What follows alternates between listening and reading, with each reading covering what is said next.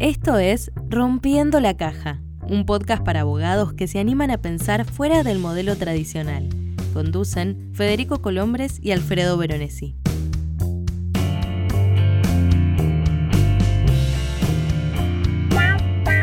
Hola, esto es Rompiendo la Caja. Mi nombre es Alfredo Veronesi y comparto la conducción de este podcast con Federico Colombres. Hola Fede, ¿cómo va eso?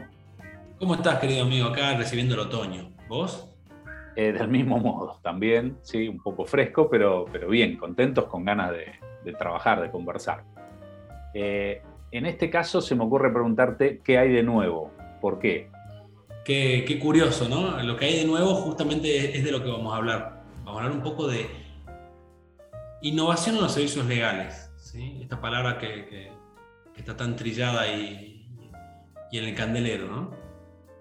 Exacto. Yo, como para arrancar solamente y tener alguna base de, discusión, eh, iría a la etimología de la palabra, que es eh, del latín viene, eh, viene de innovare y significa renovar y mejorar.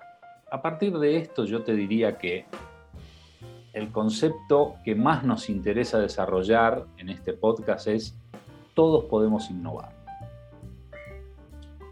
Qué interesante, ¿no? Porque además esta palabra, como decía, está, resuena en todos lados y creo que, creo que en el fondo, Alfred, nos genera angustia a los abogados, porque un contenido poco definido nos hace sentir a veces, creo que muchos abogados sienten que la innovación requiere o mucha tecnología o mucho capital o algo, un conocimiento especial, y se sienten afuera. Entonces, qué importante que acá conversemos y partamos de esta base que está buenísima, que decís vos, ¿no? Todos podemos innovar y, y es un concepto más sencillo al alcance de todos, ¿no?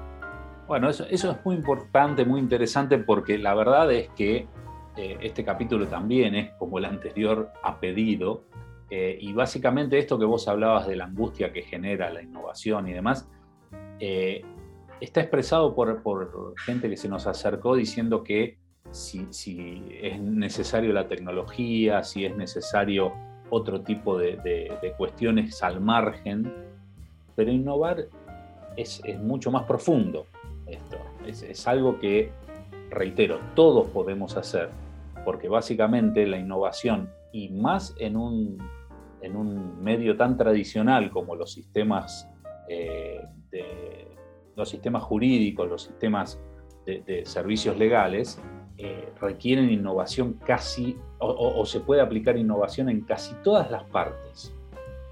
Sí, y te agrego algo más, Alfred. Necesitamos innovar porque no solo porque nuestro modelo es antiguo, sino porque eh, yo creo que hay muchos abogados en este momento viviendo un momento de, infelicidad o angustia de no sentirse contenidos por su profesión. Estudiaron para... Eh, yo creo que muchos perciben la, profesión como que se está ocupando de muchas cosas operativas, que está vacía de contenido.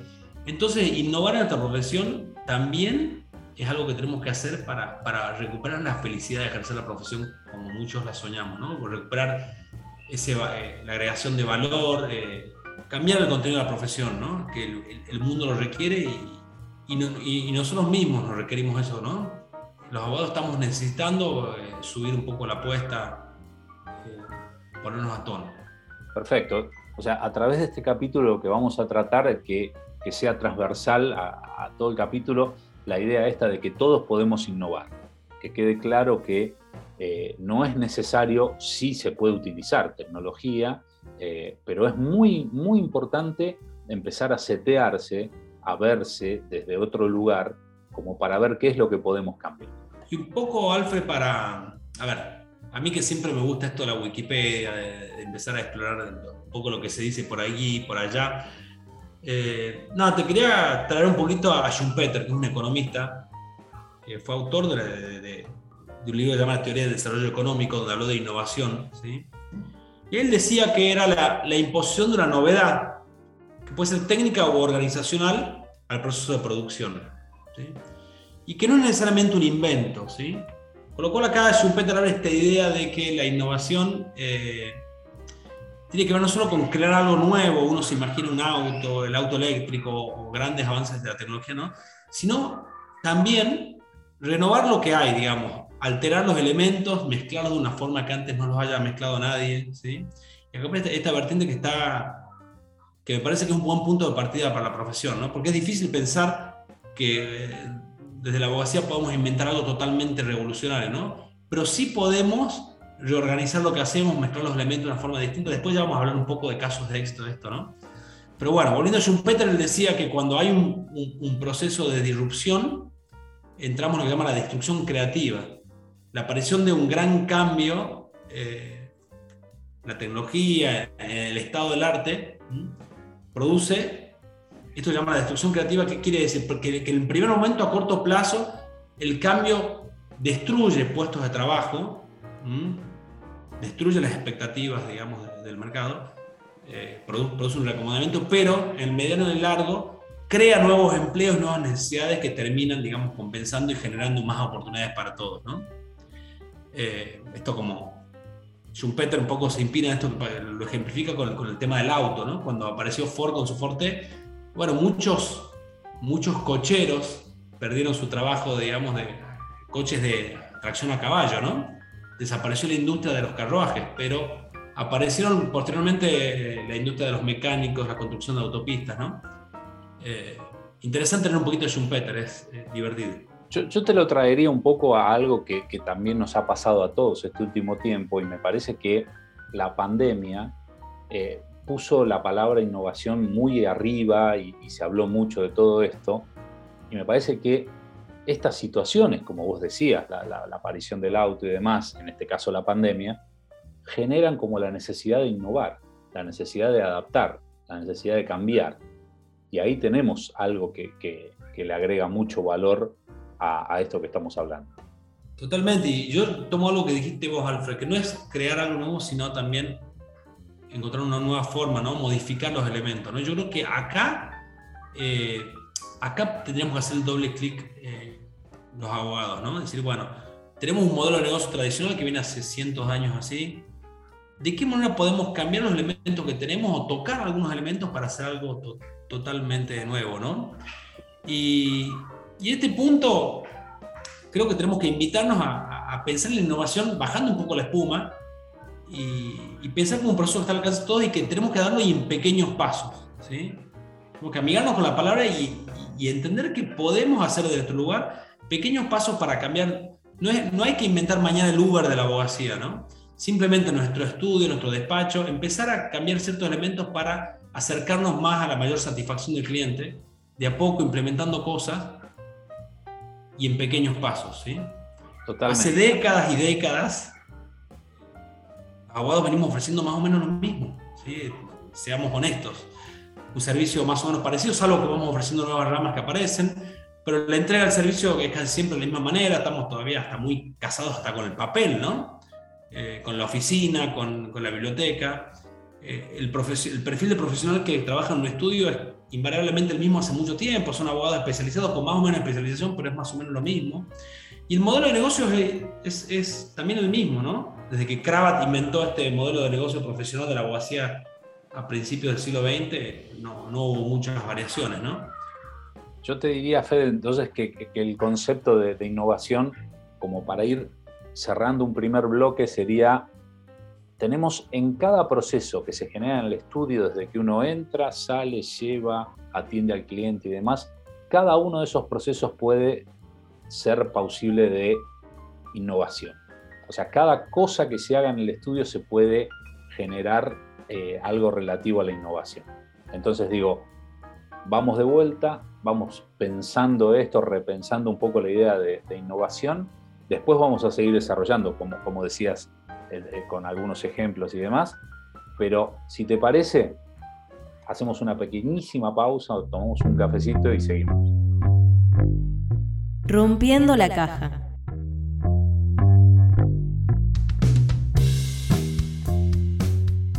Bueno, Fede, estamos de vuelta.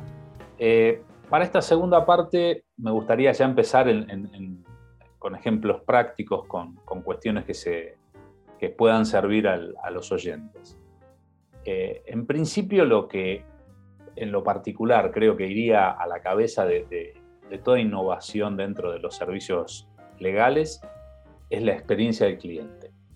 Acá, por, la cuestión, por, mi trabajo en A1 y demás, me, toca estar muchas veces del otro lado, o sea, escuchar a los clientes de los abogados, o sea, a los in-house, a, las empresas, eh, y muchas veces es muy mejorable la experiencia de esos clientes.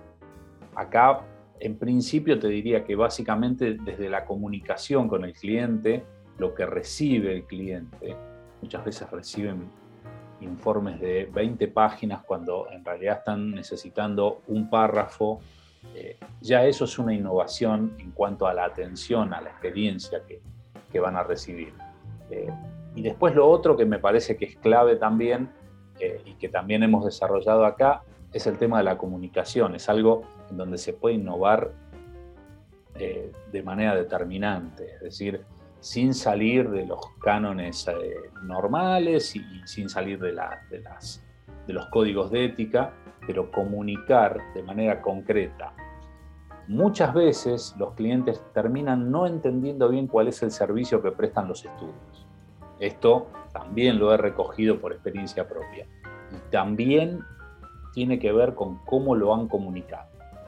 Hoy por hoy las redes sociales, eh, te diría que LinkedIn como, como bandera máxima de todo esto, te permiten explicar cuestiones del, proceso de trabajo, del servicio, de una manera eh, mucho más inteligente, mucho más directa y que permita generar ventas, que es el otro lugar donde se puede innovar.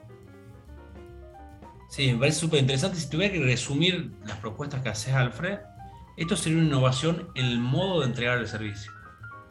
Eh, nosotros, la abogacía siempre estuvo habituada a decir, bueno, eh, te consultan, eh, haces un paper, una devolución, un dictamen, una demanda, y nunca nos salimos mucho de este lugar, ¿no? Entonces aparece esto que decís vos acá, entreguemos el servicio de una manera diferente, nos comuniquemos más sencillo, nos comuniquemos por otros lugares, generemos contenidos en redes, y te agrego algo acá, incluso hasta la forma de comunicarse el cliente, están surgiendo muchas plataformas digitales que te permiten tener una, una comunicación en tiempo real donde el cliente vea información de, sus casos, sus cosas. ¿sí? Entonces, esta sería una primera innovación, digamos, prestarle el servicio de una manera diferente, ¿no? Totalmente. Pero me permito agregarte otra también, ¿no? También eh, los abogados podemos pensar en ofrecer nuevos servicios. ¿ya? Y digo primero, nosotros estamos acostumbrados que siempre tratar de incorporar nuevas ramas a nuestra, a nuestra profesión, aparece algo nuevo, aparece compliance y estudiamos y, tratamos de cubrirlo para estar todo. Esto no es ofrecer nuevos servicios, ¿sí? Eh, lo aclaro porque es algo que, que, venimos haciendo hace muchísimos años todos los abogados en general, ¿no? No es meramente incorporar una nueva rama, sino pensar eh, en salirnos de la caja, ¿no? Pensar en decir, este, ¿por qué no podemos irnos un poquito, sin violar incumbencias profesionales, sin entrar tampoco en, excentricidades? ¿Por qué no permitirnos pensar que los abogados podemos hacer otras cosas, dada nuestra gran experiencia, digamos, que, nos genera el roce con empresas en la calle y todo eso, ¿no? ¿Por qué no pensar, digamos, que podemos salir un poquito más de lo que hacemos como despacho tradicional? Y te digo, por ejemplo, ¿por qué un laboralista no puede pensar, que si tiene, tiene tanta experiencia en conflictos, ¿por qué no formarse un poquito y volcar esa experiencia y decir, yo, yo podría ser un coach de equipos, ¿no? Un coach organizacional dentro de una empresa y podría tratar de, trabajar en team building o cuestiones así, ¿no? ¿Por qué no pensar que un, experto en impuestos, por ejemplo, se me ocurre ahora, podría formarse en finanzas o quizás conseguirse un, alguien formado en finanzas, un socio incorporar a la estructura de estudio y decir, bueno, eh, me gustaría poder ayudar a los clientes en, sus políticas de inversión de, de su patrimonio, ¿no? Eh, alguien que, algún abogado que, no sé, que sea asesor de software, de propiedad intelectual, temas más, más de tecnología, ¿por qué no acompañar a su cliente en un proceso de transformación digital, ayudarlo a incorporar software, a, cambiar procesos, ¿no? Lo que estoy proponiendo acá es decir, tratemos de salirnos un poquito del esquema clásico y tratemos de ofrecer servicios no ofrecidos y, que no están tan lejos de nosotros, vinculados con, con lo que hacemos habitualmente. Bueno, al, al, respecto, sabes que se me ocurre sumar algo que, por ahí tenía que ver con lo que decía antes y es, hay que responder a las necesidades del cliente, esto está clarísimo. Una de las propuestas que puede ser dentro de, lo que es innovación es anticiparse a esas necesidades. Si vemos que eh, el contexto país, si el cambio de una ley, si no sé, lo que fuese, va a provocar un cambio en las necesidades de nuestro cliente, sería muy interesante desde el estudio anticiparse a eso, porque la experiencia del cliente va a mejorar muchísimo. O sea, no va a tener que llegar a que el, problema lo aqueje y ya va a tener una solución antes. Esto también se me ocurre como parte de la innovación, anticipar algunas, algunas necesidades. Creo que es la abogacía, bueno, una forma preventiva incluso la forma que ahora se está hablando bastante, también de esta forma colaborativa, lo que se llama derecho colaborativo, también de ejercer, son, son cambios de paradigma el modo que, que ejercemos, ¿no? Eh, de algún modo los abogados somos reactivos y adversariales, ¿no? No quiero entrar en las generalidades, pero si pudiéramos hacer un trazo muy grueso diríamos eso, ¿no?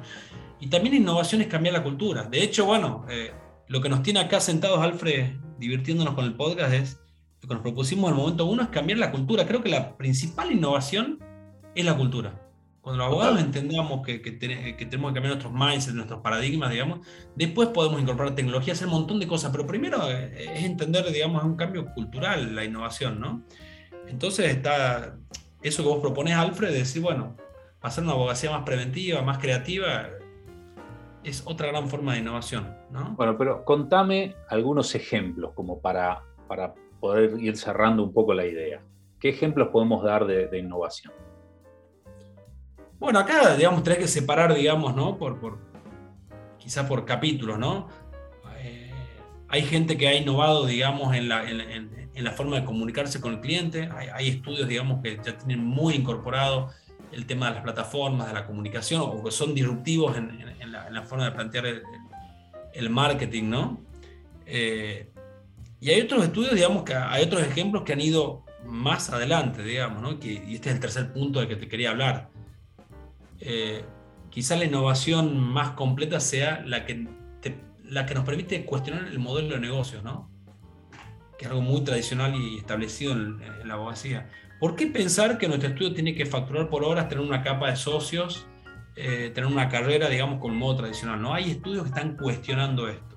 Y, perdón, eh, sumo, sumo algo a esto del modelo de negocios.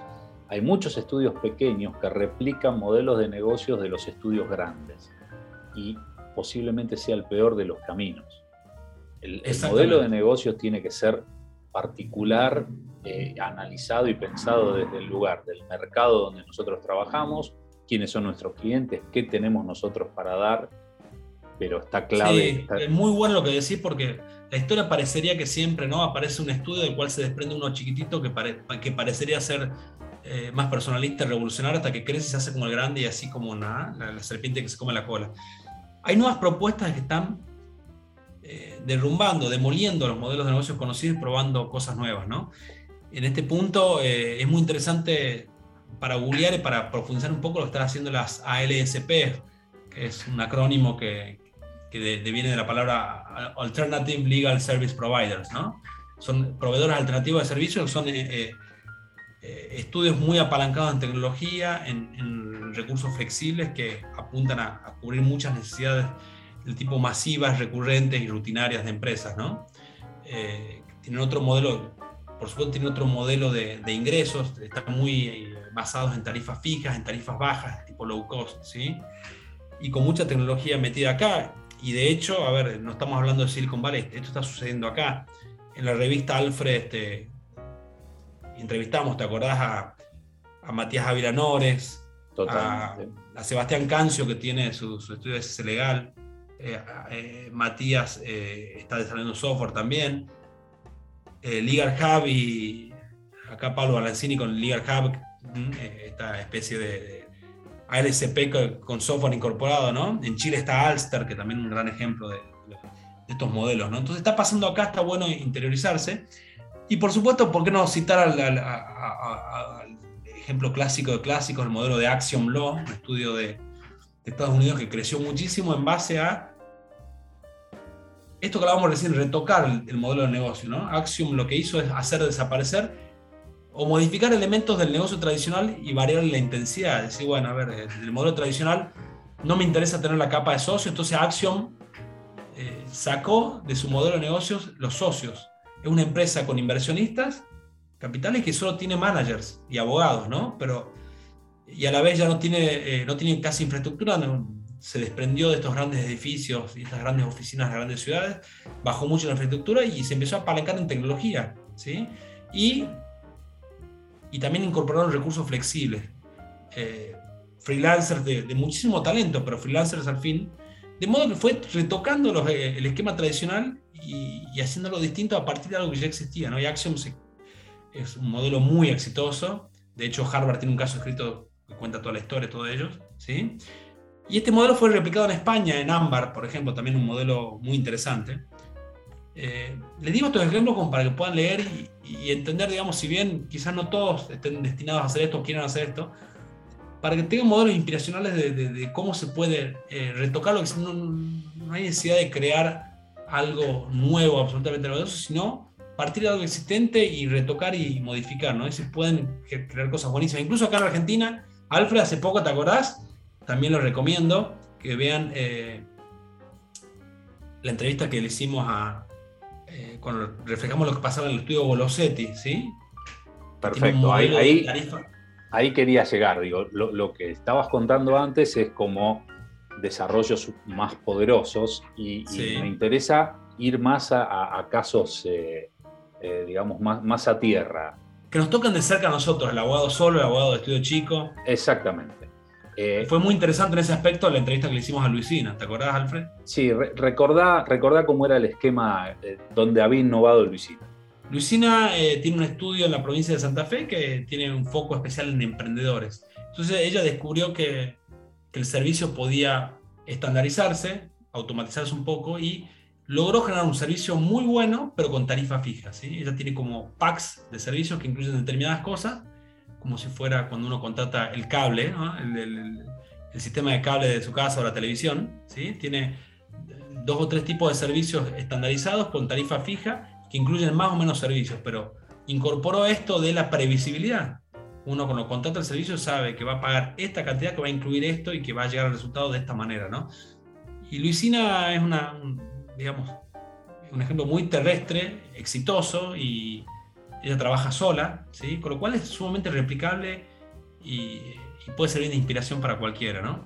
Sí, déjame que, te sume un, ejemplo respecto a lo que podría ser el hecho de replantearse la profesión y tomar habilidades que uno tiene y llevarlas a la práctica. Esto sería lo que le pasó a, Mariel Vázquez eh, aplicando el legal design y entendiendo el derecho de familia desde otro lugar explicando el derecho de familia desde otro lugar y teniendo eh, resultados realmente sorprendentes. ¿Te parece que la escuchemos?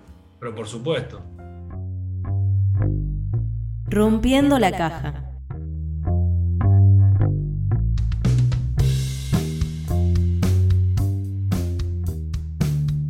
Bueno, mi experiencia con la innovación en el derecho eh, es súper simple.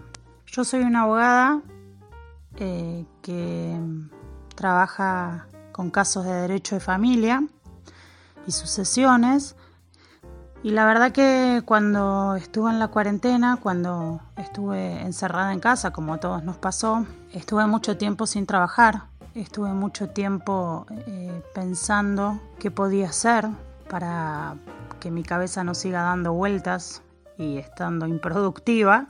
Bueno, y eso me acercó a, herramientas de coaching y también me acercó a algo que yo hacía cuando era chiquita, que era el dibujo.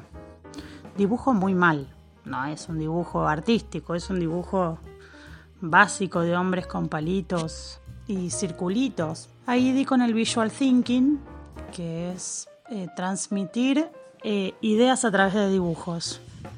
Yo cuando estaba en la facultad y en, la en, el secundario, Trabajaba mucho con cuadros sinópticos, flechas. Siempre que, escuchaba la clase, yo como que hacía garabatos. Bueno, cuando digo con esta asignatura del Visual Thinking, me abrió la cabeza. Dije, ¿por qué no transmitir conceptos legales a mis clientes a través de dibujos? Y de a poco fui armando, practicando algunos conceptos a través de dibujos. Se me ocurrió hacer el orden sucesorio, los distintos órdenes sucesorios, se me ocurrió explicar el sistema de tracto abreviado a través de dibujos y lo fui poniendo en práctica en las distintas consultas con mis clientes. Al principio lo hacía súper eh, simple, de hecho me daba vergüenza, pero los clientes me pedían los dibujitos para llevárselos, entonces dije, bueno, esto sirve. Lo más importante, le sirve al cliente, le hace muchísimo más fácil comprender conceptos jurídicos que por ahí es muy difícil explicar con palabras simples. Y bueno, a través de eso empecé a,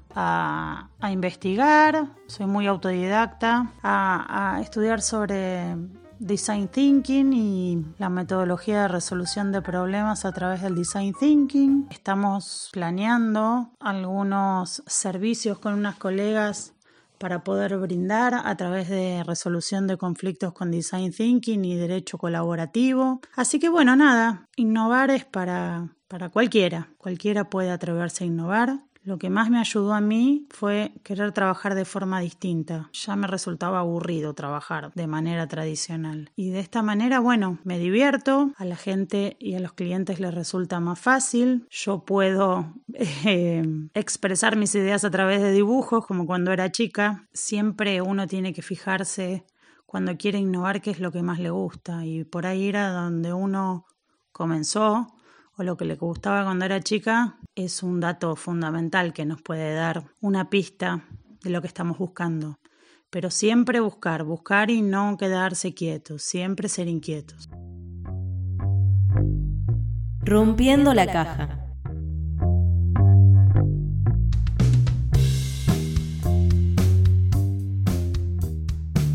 Bueno, qué interesante lo de Mariel, ¿no? Además de que es una amiga, de que que le tenemos un enorme cariño, eh, es un ejemplo muy inspiracional de cómo se puede eh, hacer algo.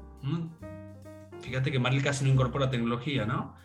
Con la creatividad, con la idea de hacer algo distinto, con, con, ponerle, juntar las pasiones con el trabajo y, en lo que somos hábiles, ¿no? Eh, me parece que ese tiene que ser la inspiración que nos llevamos de, este episodio. Y, y, como creo, Alfred, siempre tenés esa gran habilidad para, para resumir, todo con mucha sabiduría y muy sintético, me gustaría que, que, que, a título de cierre me digas con qué nos tenemos que quedar, digamos, ¿no? de, de, todo esto. Bueno, un poco más humilde, me pusiste una presentación demasiado alta, pero básicamente lo que, lo que me gustaría para, para cerrar es pensar en la innovación como tantas otras cosas de las que hablamos en este podcast y es basada en una estrategia. O revisar qué es lo que tenemos, revisar qué es lo que hay alrededor nuestro. Eh, no sé, me ha tocado eh, entrevistar a personas que interesadas en un deporte, por ejemplo el fútbol, los llevan prácticas determinadas, las llevan al derecho y con muchísimo éxito. Digo, quien, quien le interesa el arte, la innovación puede darse en un montón de cuestiones. Eh, solo se me ocurre traer las tres preguntas en las que casi toda estrategia se basa, que es dónde estoy, a dónde quiero ir y cómo lo voy a hacer. A partir de eso es muy sencillo, o sea, no sé si es, muy sencillo, perdón, eh, pero es, es sencillo pensar la forma. Después concretarlo puede ser un camino un poco más, más lento, pero el saber dónde queremos ir ya nos va a marcar eh, el, el camino y eso es muy interesante. Y te sumo algo, por último, de que, que aprendí de los millennials. ¿sí? Si en todo este, en este pensamiento estratégico, estratégico podés traer tu pasión y meterla ahí adentro, eso va a tener un valor enorme, una potencia. Viste, por ahí eh, los más grandes tenemos esa mirada de separar lo que nos gusta con el trabajo y todo eso, ¿no? Y creo que los millennials, los millennials nos, van, nos están enseñando ya a cambiar esa mentalidad, ¿no? Entonces yo creo que si además, como decías vos, el fútbol, el dibujo de Mariel, eh, si lográs mezclar tu profesión con tu propósito, con lo que te gusta, me parece que va a ser muy potente. En principio vas a disfrutar mucho más de tu trabajo que te diría que es, muy importante. Pero Fede, no tenemos más hoy. Bueno, como siempre nos quedamos con, con ganas de más. Bueno, habrá otras. Así que, si te parece, nos vemos pronto y seguimos rompiendo la cana. Por supuesto, amigo. Buen fin de semana. Igualmente. Escribinos a info.aunoabogados.com.ar.